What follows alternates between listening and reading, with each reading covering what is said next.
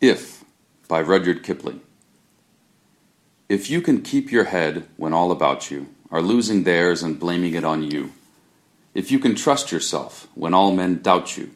but make allowance for their doubting too, if you can wait and not be tired by waiting, or being lied about, don't deal in lies, or being hated, don't give way to hating, and yet don't look too good, nor talk too wise.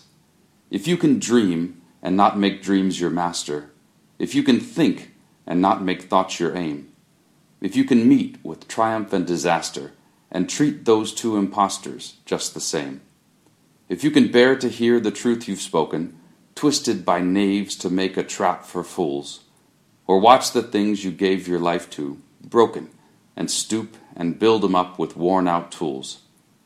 if you can make one heap of all your winnings and risk it on one turn of pitch and toss, and lose and start again at your beginnings and never breathe a word about your loss. If you can force your heart and nerve and sinew to serve your turn long after they are gone, and so hold on when there is nothing in you except the will which says to them, Hold on. If you can talk with crowds and keep your virtue, or walk with kings nor lose the common touch, if neither foes nor loving friends can hurt you, if all men count with you, but none too much,